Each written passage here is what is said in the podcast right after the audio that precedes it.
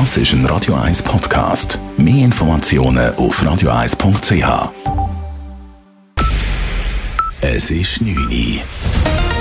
Radio 1, der Tag in 3 Minuten. Mit dem Alles Kral.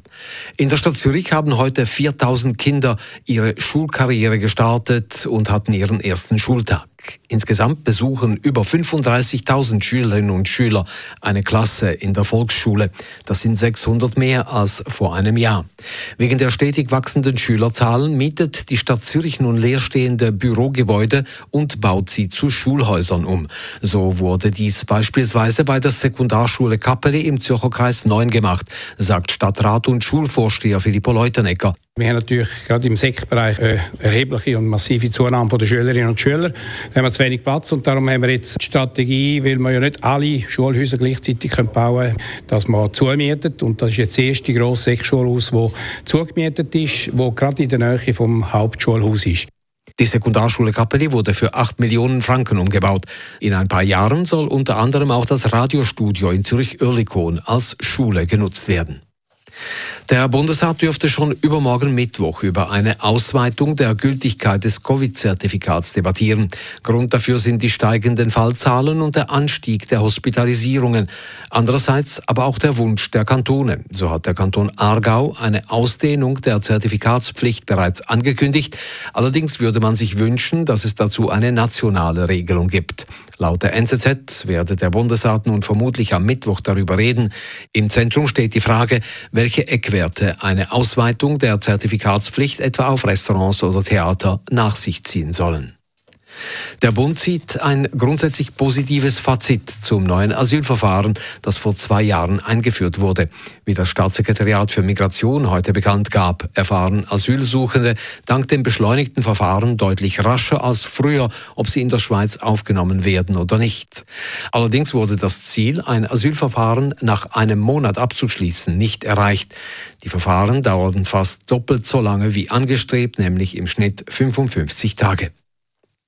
Die Universität Zürich darf Studierende nicht mit einer Geldstrafe büßen, wenn sie beispielsweise eine abgeschriebene Arbeit einreichen. Dies hat das Verwaltungsgericht entschieden und eine Beschwerde des Verbands der Studierenden an der Uni gutgeheißen. Eine derartige Disziplinarmaßnahme brauche eine gesetzliche Grundlage, so das Urteil. Diese fehle aber. Die Universität hatte in einer neuen Disziplinarordnung neue Sanktionen eingeführt, darunter auch eine Geldleistung von bis zu 4000 Franken. Dies sollte insbesondere im Hinblick auf Plagiatsfälle den schriftlichen Verweis oder einen Ausschluss vom Studium ergänzen. Die Geldstrafe ist nun vom Tisch. Die Evakuierungen aus Afghanistan laufen auf Hochtouren. In den vergangenen 24 Stunden allein seien 16.000 Menschen in Sicherheit gebracht worden, hieß es. Die Schweiz konnte bislang rund 100 Personen ausfliegen, Schweizer Staatsangehörige und einen Teil der lokalen Mitarbeiter der DEZA und ihre engsten Familienangehörige. Die Taliban lehnen eine Verlängerung der Evakuierungseinsätze ab wie sie die USA derzeit noch prüfen. Und sie drohen mit Konsequenzen, falls die ausländischen Truppen nicht wie abgemacht Ende August das Land verlassen. Radio 1 Wetter. In der Nacht trotz Wolken trocken, morgen am Dienstag dann ein freundlicher Sonne-Wolken-Mix. Temperaturen am frühen Morgen um 12 bis 13 Grad, am Nachmittag 19 bis 21 Grad. Das war der Tag in drei Minuten.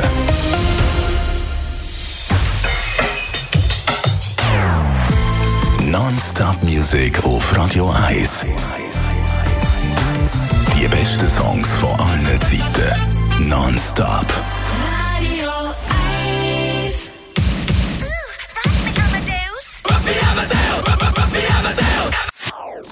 Das ist ein Radio 1 Podcast. Mehr Informationen auf radio1.ch.